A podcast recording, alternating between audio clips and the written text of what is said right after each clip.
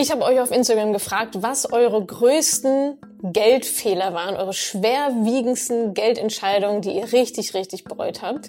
Und ihr habt ordentlich abgeliefert. Ja, ich habe schon mal ein bisschen reingeguckt und werde jetzt die Kommentare vorlesen und die auch noch ein bisschen selber kommentieren, damit ihr alle, die es vielleicht nicht gelesen haben, ja auch daraus lernen könnt. Aus den Fehlern der anderen zu lernen, ist ja immer schöner, als sie selber zu machen.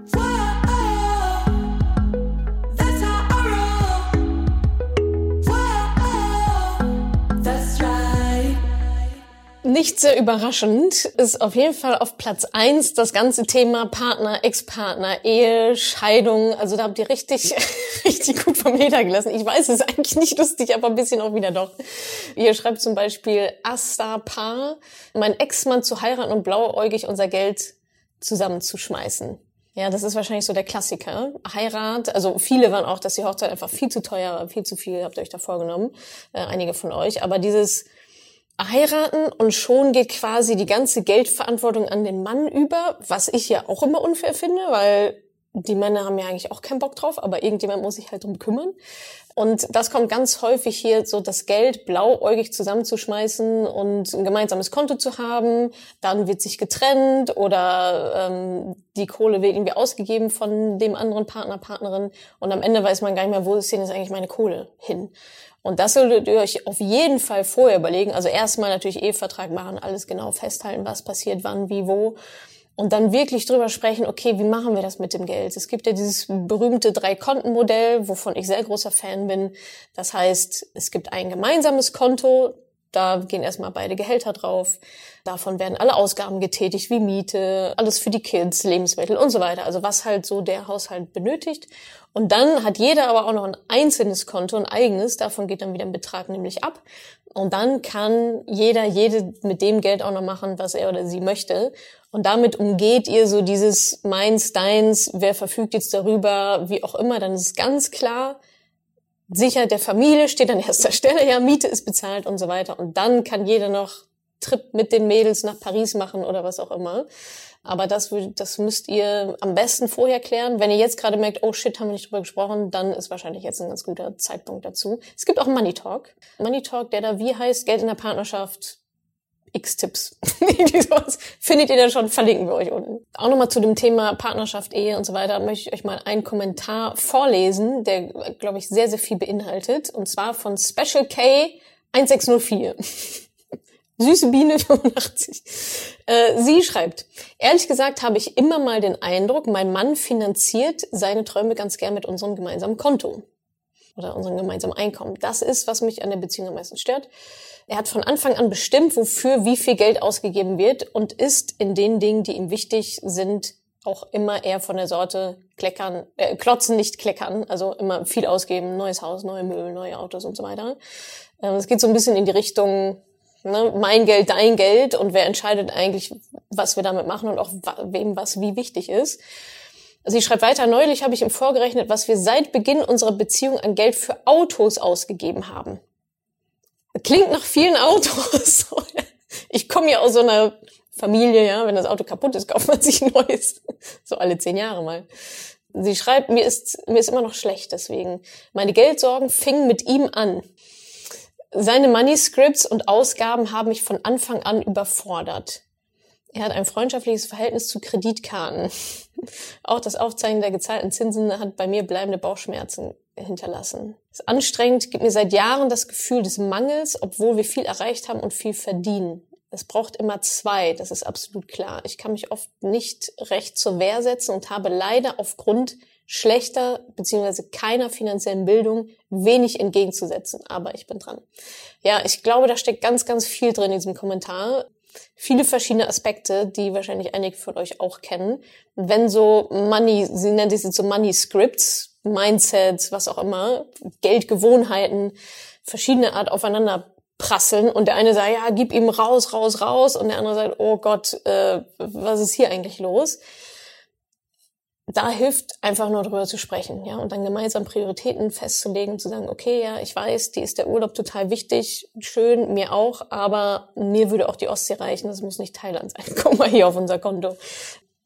Und da natürlich auch Ja, ihr kennt meinen Spruch Augen auf bei der Partnerwahl, ne? Also idealerweise checkt man das halt vorher schon so ab. Ist jetzt nicht so überromantisch, aber ich finde, ab einem gewissen Alter bei der Partnerwahl hat man ja auch andere Kriterien. Ah, oh, er spielt Gitarre, total toll.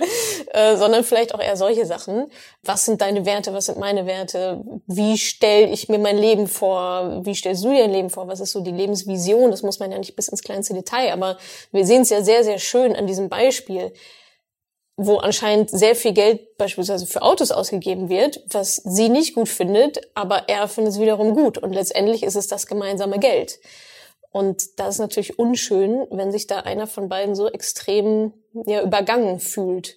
Und diese Manuscripts, also ich meine, sie schreibt hier sogar, hinterlassen bleibende Bauchschmerzen. Ja, also da, Bauchschmerzen kann man jetzt sehen, also sie haben es ein bisschen komisch dabei, aber oftmals sind es ja dann auch Bauchschmerzen oder Schmerzen oder Verspannung oder so, die dann einfach da mitschwingen. Und hier wieder, ja, auch ein schöner Punkt, dass sie sagt, dass sie sich nicht so richtig zu Wehr setzen kann, weil sie nicht so richtig weiß, wie oder die finanzielle Bildung nicht hat. Jetzt würde ich mal die Frage stellen, ob er denn die finanzielle Bildung hat oder ob sie nur glaubt, sie müsste die überhaupt noch stärker haben als er, um sich überhaupt äh, da behaupten zu können. Aber natürlich ist es sicherlich einfacher, wenn man eben weiß, okay, hey, Zinsen, es gibt gute Schulden, es gibt böse Schulden.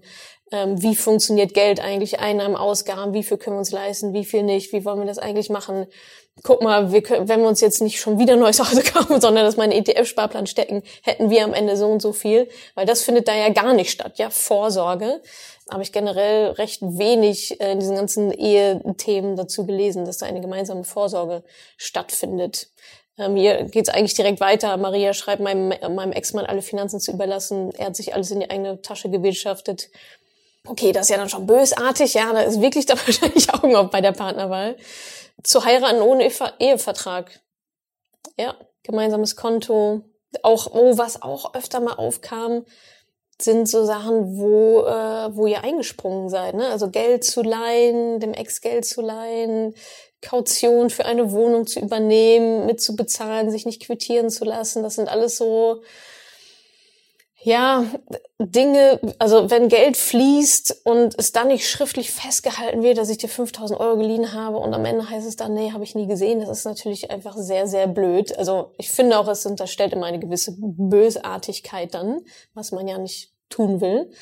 Aber das festzuhalten ist, glaube ich, einfach eine sehr, sehr gute Idee irgendwelche Reisen, die ihr eigentlich gar nicht machen wolltet, aber der Ex, der Ex-Partner hier wieder Geld zusammenzuschmeißen. Oh, oh. Okay, krass. Ja, hier schreibt auch noch Mary Lou, nochmal eine Stimme, Ehe, erste gemeinsame Wohnung eingerichtet, so wie ich es verstehe, hat sie den Kredit aufgenommen, alleine. Gemeinsames Konto, für das ich selbst noch nicht mal eine Karte hatte. Leute, Leute, Leute, blind vor Liebe, sage ich dazu nur. Aber er hatte alles, alles an Technik, was er braucht. Nach 17 Jahren bin ich nun alleinerziehende mit zwei Kids. Viele Konsumschulden, die ich einfach hätte vermeiden können. Mädels, kümmert euch um euer Geld immer. Gebt die Verantwortung niemals ab, egal wie verliebt ihr seid. Bleibt unabhängig. Das ist doch ein schönes Schlusswort für diese Kategorie. Also achtet drauf, dass die Sachen in eurem Namen sind.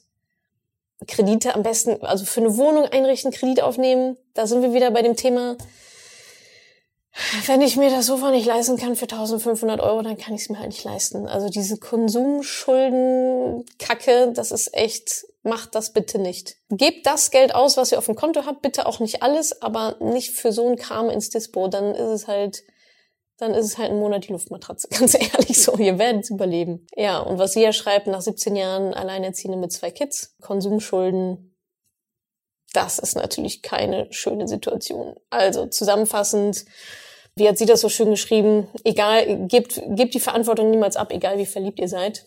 Bleibt unabhängig. Ich glaube, das ist genau das, genau der richtige Appell. Also schaut bei einer Partnerschaft, ich sage mal, spätestens beim Zusammenziehen gibt's ja gemeinsame Ausgaben. Guckt, besprecht das.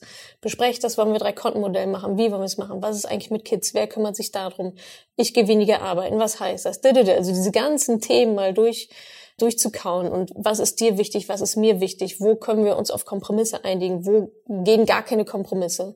Schaut, dass ihr Dinge in eurem Namen habt und ich finde, da kann man auch ziemlich hart sein und sagen, naja, Junge, also wenn du nicht willst, dass ich eine wenn ich eine, dass ich eine EC-Karte für unser gemeinsames Konto habe, dann ist da vielleicht auch irgendwas ein bisschen faul, ehrlich gesagt, an der Geschichte.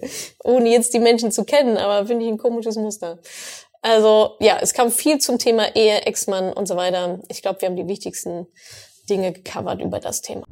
Der zweite Themenkomplex, der immer wieder kam, Überraschungen, irgendwelche Versicherungen und Verträge, die ihr abgeschlossen habt.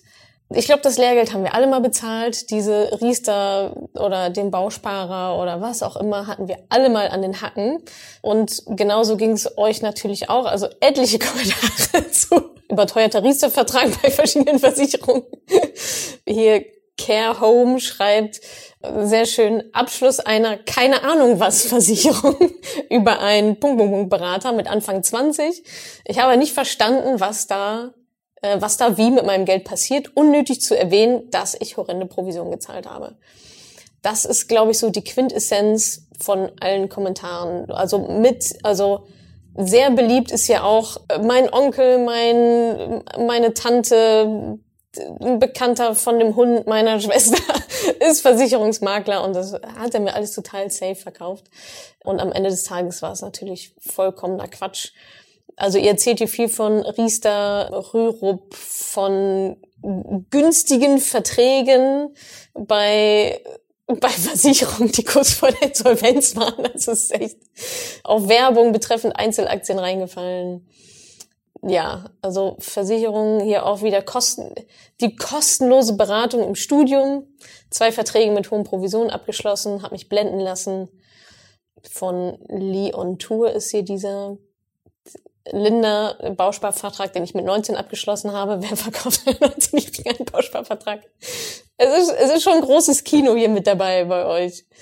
Hier auch schön, mein Ex-Mann äh, von Heike, mein Ex-Mann war Versicherungsfachmann und hat meine ganzen Anlagen zu Beginn unserer Beziehung erstmal platt gemacht, um mir seine eigenen Versicherungen und Anlagen zu verkaufen. Da habe ich dann wieder Provision gezahlt und hatte den gleichen Scheiß wie vorher. Lebensversicherung und so weiter. Wie sich herausstellte, konnte er überhaupt nicht mit Geld umgehen. Habe ich aber lange verdrängt. Ja. Nochmal überteuerter Riester-Vertrag. Oh Gott, was ist das für eine Geschichte? Okay, geil. Ich habe noch ein besonderes äh, Schmankerl gefunden für euch. Also eigentlich ist es ja nicht lustig.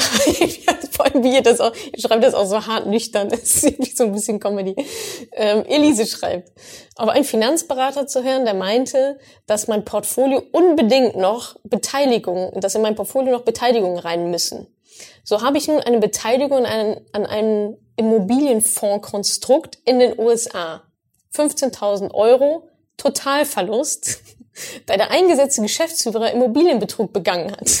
Achtung, der Fall landete beim FBI, aber das Geld ist faktisch weg. Der Fonds befindet sich immer noch in der Liquidation und so lange muss ich Geld an eine Steuerberatungsfirma zahlen, die die Steuererklärung in den USA macht. Als Gesellschafter auch keine Möglichkeit, das Ding abzustoßen, saublöde Finanzentscheidung damals blind dem Finanzberater vertraut, würde mir heute nicht mehr passieren. Und das kann man, glaube ich, über alles hängen. Dieses blind auf jemanden zu vertrauen. Ja, die Finanzberater, die dürfen sich Finanzberater nennen. Die haben irgendwie einen schnieken Zwirn an und eine Krawatte und äh, schön Tee und Kekse. Aber die besten Finanzentscheidungen für euch selber könnt immer noch ihr am besten treffen. Dieses blinde Vertrauen und ich, bei mir war es ja auch so, die gleiche Geschichte, deswegen kann ich das total nachvollziehen, aber auch deswegen nochmal dieses eindrü der eindrückliche Appell, und das kommt hier wunderbar raus, ja, blind Berater vertraut, blind irgendeiner Firma vertraut, eine Beratungsfirma, Pipapo, Makler und so weiter, etliche Versicherungen. Warum, warum passiert das? Weil wir denken, dass jemand, der das gelernt hat, der muss es ja wissen und der muss es ja können. Und wir Deutschen haben da so ein, blindes Vertrauen gegenüber zum Beispiel der Sparkasse, genauso wie auch ein blindes Vertrauen gegenüber Menschen in Kitteln haben. Ärzte, ja, die wissen auch nicht alles. Es ist auch nicht, dass ich zum Arzt gehe und der, keine Ahnung, Wunder was heilen kann. Das ist dann so ein, so ein Kompetenzbias. Wir gehen davon aus, dass diese Menschen, weil die diesen Namen tragen oder diesen Titel tragen, dass die einfach die Experten sind. Und ich finde das irgendwie auch, kann man theoretisch davon ausgehen, in der Praxis sieht es aber anders aus. Ja, also nochmal Unterschied Finanz oder was ist eigentlich Finanzberater? Die, die nennen sich Finanzberater. Im Endeffekt sind es Makler. Und die werden bezahlt von den Versicherungen, bekommen die eine Provision, je nachdem, was sie euch so verkaufen. Heißt, je mehr die euch verkaufen, desto mehr Provision bekommen sie. Deswegen haben manche Menschen auch fünf Riester-Verträge und keine, also why? Und jetzt könnte man sagen, na ja, okay, wenn die von der Versicherung bezahlt werden, ist mir ja wurscht, ja, ist jetzt nicht mein Bier. Falsch gedacht, denn, ha, wie verdient denn die Versicherung ihr Geld? Ach stimmt, die bucht ja bei mir ab. Und die Versicherung bucht eben nicht nur euren, Betra euren Versicherungsbetrag ab, mit dem sie, den sie dann im Endeffekt auch nur anlegt, was ihr auch selber machen könntet, sondern die buchen den Versicherungsbetrag ab, also was dann wirklich in eure Fonds oder wohin auch immer geht, und natürlich alles andere, alle sämtlichen Kosten. Und dann, ja, überweist ihr da meinetwegen 300 Euro im Monat hin, aber vielleicht geht nur die Hälfte wirklich in eure Rentenversicherung, in euren Fonds. Und das ist leider auch noch sehr, sehr intransparent. Und genau so kommen dann nämlich solche Dinge zustande, dass man als 19, 20, 25-Jährige, ich weiß nicht, wie alt ich war, ja auch so 25, 26, oder auch später da sitzt und sich denkt, ja, pff, wird schon irgendwie Sinn machen, ja. Der nette Herr, die nette Dame hat das ja gelernt, äh, der würde schon irgendwie wissen. Und dann hat man noch jemanden im Freundeskreis und Bekanntenkreis, der das auch alles so macht. Hier geht's direkt weiter, wurde von meinem Bankberater nicht korrekt aufgeklärt. Ach. Abschluss einer Rürup-Rente mit schwammigen Passus, bla bla. Das geht ja auch noch weiter. Ja, was ist es dann genau? Was steht da wirklich genau drin? Hier klingt so, als wäre keine Todesfallleistung. Naja, Rürup-Rente und so weiter. Also Versicherungen gehören mit dazu. Auch eine Rentenversicherung macht total Sinn, die zu haben, aber lasst euch da nicht so einen Quatsch aufschwatzen. Und da sind wir wieder bei finanzieller Bildung, selber erstmal zu schauen, zu wissen, was die Sachen sind. Ihr müsst diese Verträge nicht von vorne bis hinten verstehen, aber wann macht zum Beispiel eine Riester-Rente Sinn? Kann ich das nicht vielleicht irgendwie auch selber machen? Keine Ahnung, Bausparer, was bringt mir das überhaupt? Dass ihr da zumindest wisst auch, welche Fragen es zu stellen gibt. Also jeder, der schon mal in so einem Gespräch war, kennt dann den Abschluss, der läuft dann nämlich so, haben Sie denn noch Fragen? Und man sitzt da und denkt sich so, mein Kopf ist so leer bei diesem Thema. Ich weiß, ich sollte Fragen haben und wahrscheinlich ziemlich viele sogar. Aber ich weiß es nicht. Ich, ich kenne nicht mal die Fragen, die ich stellen sollte, die ich stellen muss. Und darauf wird dann natürlich auch spekuliert. Und dann, ähm, ja, unterschreibt ihr da irgendwelche Geschichten, aus denen ihr dann im Zweifel auch nicht so super schnell wieder rauskommt, weil die gar nicht so richtig zu kündigen gibt oder Steuervorteile dann nicht klar werden oder so. Übrigens auch nochmal auch noch mal ein Hinweis. Damit spielen diese Makler, diese Berater auch extrem diese Steuervorteile, die euch da ins Fenster gehangen werden. Eine Scheißversicherung mit Steuervorteil ist immer noch eine Scheißversicherung. so, der Steuervorteil kann euch auch mal wieder flöten gehen. Also ein Steuervorteil darf nie, nie, nie das ausschlaggebende Kriterium sein, um irgendeinen Vertrag abzuschließen. Das ist schön, wenn es als Bonbon mit oben drauf ist, aber darf nicht das ausschlaggebende Kriterium sein. Und das ist aber oft das Einzige, womit die Leute was anfangen können. Oh, Steuervorteil. Ja, das finde ich gut. das klingt gut, unterschreibe ich, was ja auch erstmal vollkommen legitim ist. Aber holt euch da wirklich Unterstützung. Am besten geht ihr zu einem Honorarberater. Die werden nämlich nicht auf Provisionsbasis bezahlt von den Versicherungen und hintenrum dann von euch und ihr wisst es gar nicht so richtig, sondern das passiert auf Rechnung. Ja, die werden pro Stunde bezahlt. Die sagen euch vorher, ja, ähm, das und das macht bei Ihnen Sinn, Frau Wegelin. Äh, ich kann Sie hier beraten, kostet 500 Euro. Da machst du das, kriegst deine Beratung, gehst nach Hause, fertig ist die Laube und nicht noch ein paar tausend Euro dann hintenrum. Also wenn ihr euch beraten lasst in Sachen Versicherung, was ihr durchaus tun solltet, dann sucht euch eine Honorarberatung und zahlt lieber 500 Euro vorab als 15.000 Euro hintenrum. Ein dritter Themenkomplex, der sich sehr schnell herauskristallisiert hat, neben Partnerschaft, Ehe, alles blöd gelaufen und äh, Versicherung, ist natürlich Geldanlage in Form von Aktien, Fonds, Kryptos und so weiter. Ähm, und da schreibt zum Beispiel Marpet, Herr Schmidt von der Sparkasse, Insider kennen das, äh, DK-Fonds und ein Zertifikat, wo ich bis heute nicht weiß, was das war. Kurz vor der Finanzkrise war das dann. Äh, nach zehn Jahren immer noch in den Miesen, kurzerhand mit Verlust verkauft, nie wieder. Da ist auch wieder dieses Beraterthema.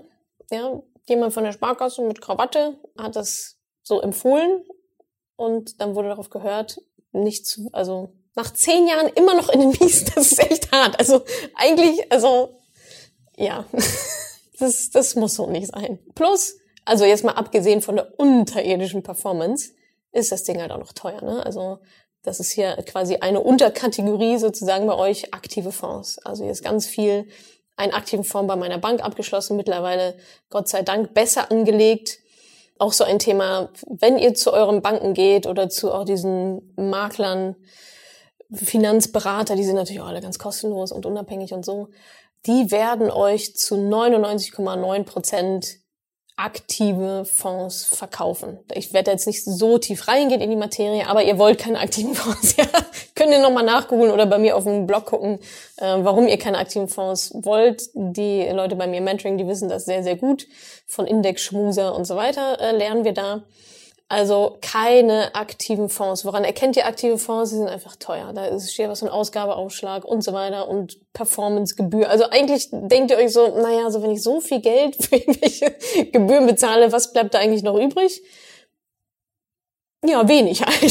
so. Und deswegen wollen wir es auch nicht machen. Fonds ja, aber keine aktiven Fonds. Hier auch schön, Küchenfee. Aktien von Nokia für 2500 D-Mark sind heute 500 Euro wert. Ja, das hätte, hätte auch gut gehen können. Im Nachhinein ist das dann, also sie, ich lache, weil sie auch so ein lachendes Smiley ist. So einmal so den, weiß ich auch nicht, und dann so ein lachenden Smiley. Weil rückblickend ist das natürlich dann, kann man darüber lachen, hoffe ich, dass sie darüber lachen kann. 2500 Mark ist ja schon auch eine Stange. Hätte auch gut gehen können, ist es jetzt aber nicht. Und auch da bewegen wir uns halt in einem Feld Einzelaktien, also wir hatten ja schon gesagt, aktive Aktienfonds, No-Go. Und dann sind wir jetzt in das Themenfeld gerückt, einzelne Aktien, schon eher als aktiv, also alles besser als aktive Fonds. Aber trotzdem 2500 Mark in ein Unternehmen zu stecken, ist natürlich schon relativ viel. Ich weiß jetzt nicht, wie viel es von dem Gesamtkuchen ist.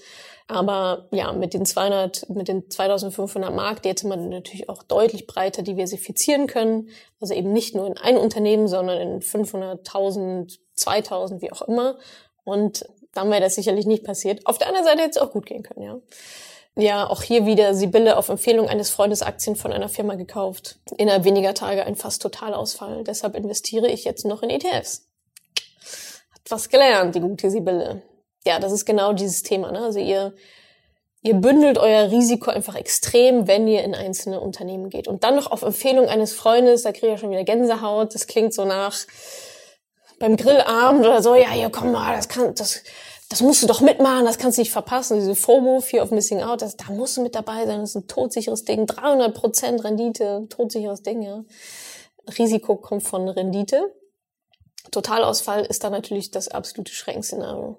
Passiert zum Glück ja nicht so häufig, auch nicht bei Einzelaktien, aber ja, muss ja nicht so sein. Wirecard-Aktien sind natürlich auch hier ganz weit mit da vorne. Ah, auch schön. Also Leute, ganz ehrlich, hier Imke, ich habe vor Jahrzehnten eine Schiffsbeteiligung erworben.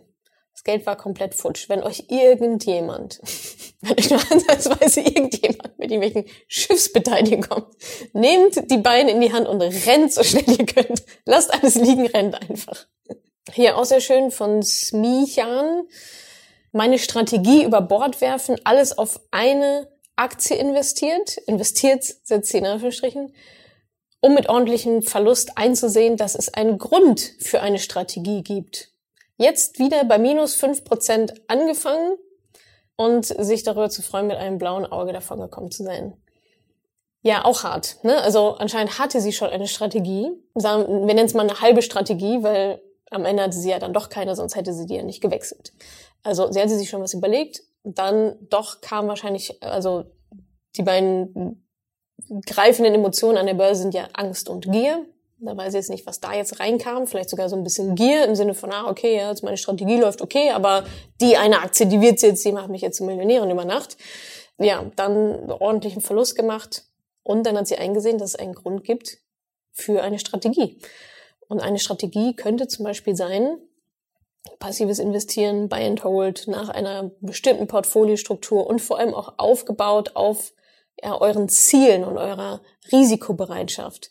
Weil wenn hier klar gewesen wäre, was ist mein Ziel, was ist meine Risikobereitschaft, wie viel muss ich dafür tun, um dieses Ziel zu erreichen, das kann man alles ausrechnen, machen wir auch im Mentoring, dann wäre diese Versuchung, da jetzt alles auf eine Aktie zu stecken, wäre eigentlich gar nicht da gewesen, weil sie ja gewusst hätte, naja, ich mache jetzt hier meine Strategie über die nächsten 30, 40 Jahre. Natürlich kann man auch mal eine Spielwiese haben. Ja, wenn ihr jetzt sagt, ja, aber hier ein bisschen und da und so, könnt ihr alles gerne machen kann ja auch Teil der Strategie sein, aber es muss halt von Anfang an geplant sein.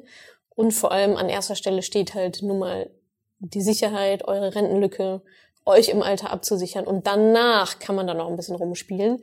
Hier war es jetzt so ein bisschen, eigentlich hatte sie eine Strategie, alles über Bord geworfen, Verlust gemacht und jetzt ist wieder da, wo sie eigentlich angefangen hat. Das hätte man sich natürlich auch definitiv sparen können. Und das Fiese an dem Beispiel ist jetzt auch, sie schreibt hier, sie hat einen ordentlichen Verlust kassiert und fängt jetzt bei minus fünf Prozent wieder an. Vielleicht hat sich das sogar ein bisschen berappelt.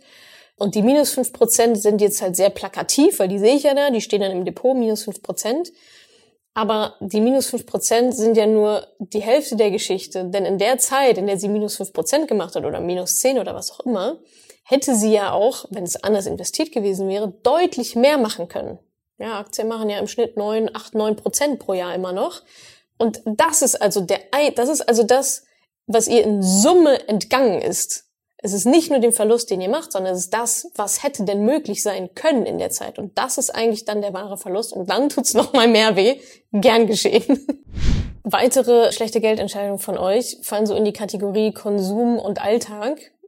Da will ich jetzt gar nicht so stark drauf eingehen, nur so ein paar lustige Sachen eher. Ihr schreibt zum Beispiel Peachy on the Gram, schreibt zwei Wörter, Jimmy Choo. das ist doch diese Schuhmarke, oder? Ja, muss diese Schuhmarke sein.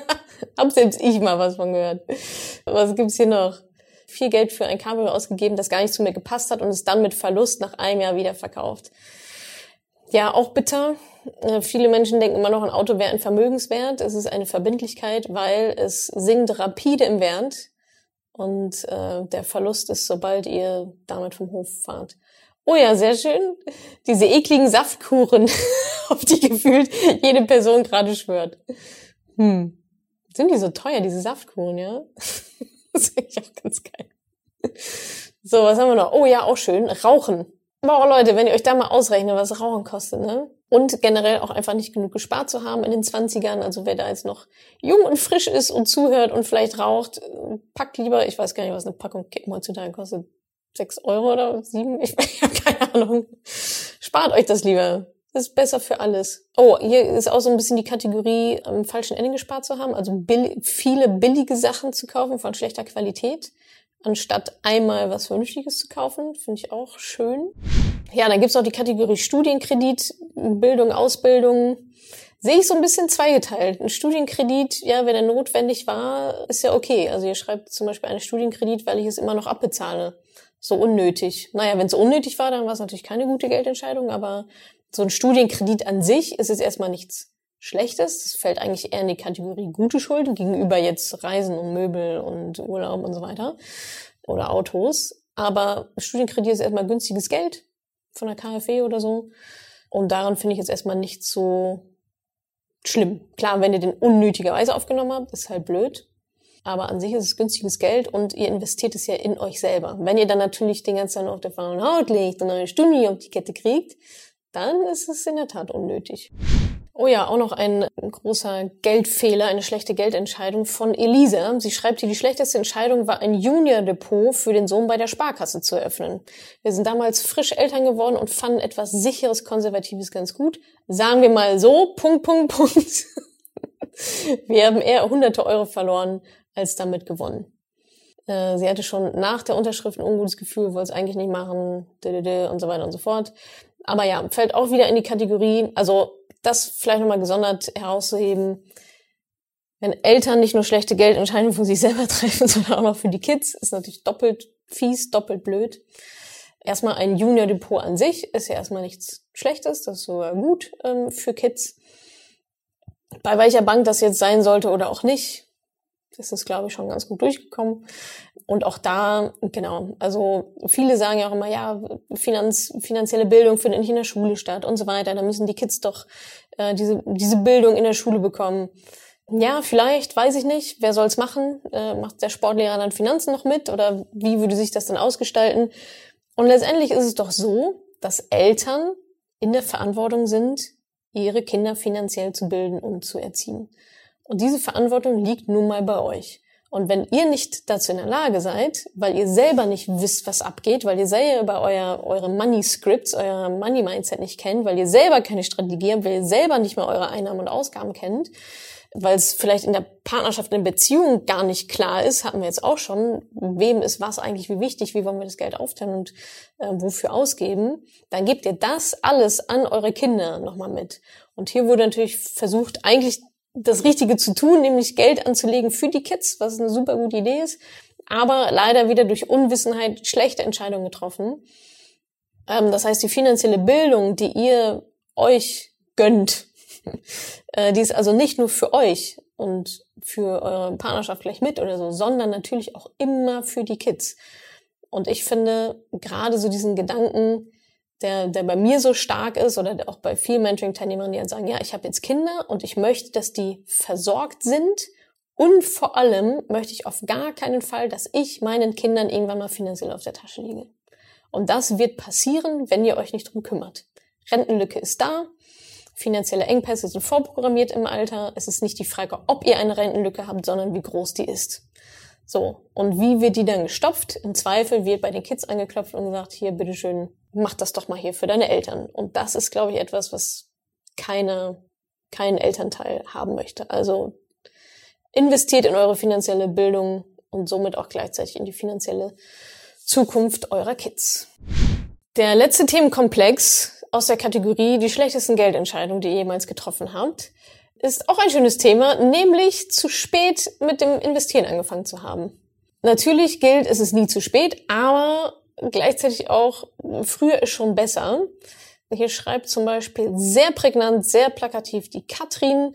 Meine schlechteste Geldentscheidung war die, mir keine finanzielle Bildung anzueignen. Die Opportunitätskosten übersteigen alle anderen schlechten Entscheidungen bei weitem. Also egal, ob ihr mal ein paar tausend Euro für ein Cabrio und Cent gesetzt habt oder ehe hin, her, rein, raus. Egal, sie sagt, dass das, was sie da hat liegen lassen, dadurch, dass sie keine finanzielle Bildung hatte, dadurch, dass sie ihr Geld nicht gespart und investiert hat und so weiter, das übersteigt rein eurotechnisch alles andere bei weitem. Und genauso geht sie nämlich auch weiter. Tanja, mich nicht um meine Finanzen zu kümmern. Ich Spätzünder. Okay, klingt so, als hättest du es immer noch nicht gemacht, Tanja. So, guck mal, wo du gerade kommentierst. Princess, nicht früher zu investieren, nichts zu tun, zu spät anzufangen und so weiter. Genau. Also da je früher, desto besser, ist ja klar. Je früher ihr auch anfängt zu sparen und zu investieren, desto geringer müssen die Beträge nur sein, um eure Rentenlücke zu füllen, um eure Ziele zu erreichen. Das ist ein himmelweiter Unterschied, ob ihr früh anfangt und 200 Euro im Monat investieren dürft oder ob, wir noch, ob ihr noch x Jahre wartet und dann seid ihr auf einmal bei eigentlich vielleicht einer Investitionsrate von über 1000 Euro, 1200, 1500, 1800 Euro. Das ist dann irgendwann nicht mehr abbildbar. Und diese Zeit holt ihr nicht wieder raus. Das ist leider so. Und das Fiese an der ganzen Geschichte ist ja auch, wenn ihr merkt, dass es zu spät ist, ist es zu spät. ja, also da sitzt ihr dann mit 67 oder wann auch immer ihr dann in Rente geht oder was auch immer eure Träume so sind und denkt euch so, ach Mist, hätte ich mal früher angefangen. Bis jetzt hat noch nie jemand bei mir im Mentoring gesagt, noch nie, noch nie, noch nie, ach, hätte ich doch mal später angefangen mit den Finanzen. Es ist immer so, fuck, äh, warum habe ich das nicht schon früher gemacht? Hätte ich doch mal früher angefangen, hätte ich doch mal früher angefangen, hätte ich doch mal früher angefangen. Und das sind smarte Frauen, ja, die kreisen schon seit zwei, drei Jahren um mich oder irgendwelche Bücher gelesen und so weiter. Und das, das Wasser wird nicht, wie sagt man, der Sprung ins kalte Wasser wird nicht wärmer, wenn man länger wartet. Oder ihr wisst, was ich meine.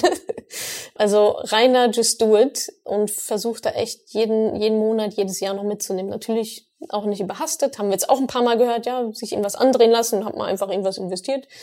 Das ist natürlich auch Quatsch, sondern macht das dann vernünftig, setzt eure Strategie auf und so weiter. Aber ja, das waren so eure größten, ja, finanziellen Fehlentscheidungen, alles mit dabei, Partnerschaft, Kids, nicht vernünftig versorgt, zu spät angefangen, Cabrios gekauft, Schuhe ohne Ende.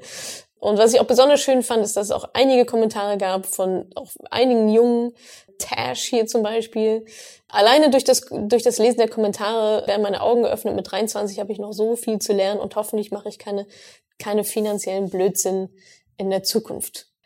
Mit diesen Worten entlasse ich euch. Äh, Schaut es euch gerne nochmal an. Es ist ähm, alles auf Instagram. Und äh, ja, vielen Dank fürs Teilen. Ich hoffe, es hat jetzt auch einigen nochmal was genützt, die eigenen ja, Entscheidungen auch zu hinterfragen, sich zu überlegen, ah, vielleicht war es doch gar nicht so schlau, vielleicht war das eigentlich eine Fehlentscheidung. Und auch gleichzeitig kann ich euch beruhigen, ja, niemand ist fehlentscheidungsfrei, schon gar nicht beim Thema Finanzen. Ähm, sobald man es aber versteht und checkt und weiß, lautet dann halt die Devise, okay, anders entscheiden, anders machen. Bis dahin in der Unwissenheit, okay, als alles legitim. Aber Unwissenheit ist in der heutigen Zeit ja auch keine Ausrede mehr. Die Informationen sind ja alle da. Also setzt euch auf den Hosenboden, finanzielle Bildung, finanziell gute Entscheidungen treffen, ist meistens nur das Vermeiden von Fehlern. Jetzt kennt ihr einige der großen. Und ja, viel Spaß dabei. Ich hoffe, ich konnte dir in dieser Podcast-Folge einiges Neues vermitteln und vor allem Lust auf mehr machen. Wenn dem so ist, wenn du dranbleiben möchtest, dann habe ich was für dich, nämlich meinen kostenlosen Newsletter. Dort bekommst du regelmäßig Tipps, Tricks sowie alle Neuigkeiten aus dem Madame Moneypenny Universum, denn News gibt es dort immer zuerst. Also einfach kostenlos anmelden auf www.madamemoneypenny.de slash newsletter und dann bekommst du schon ganz bald Post von mir.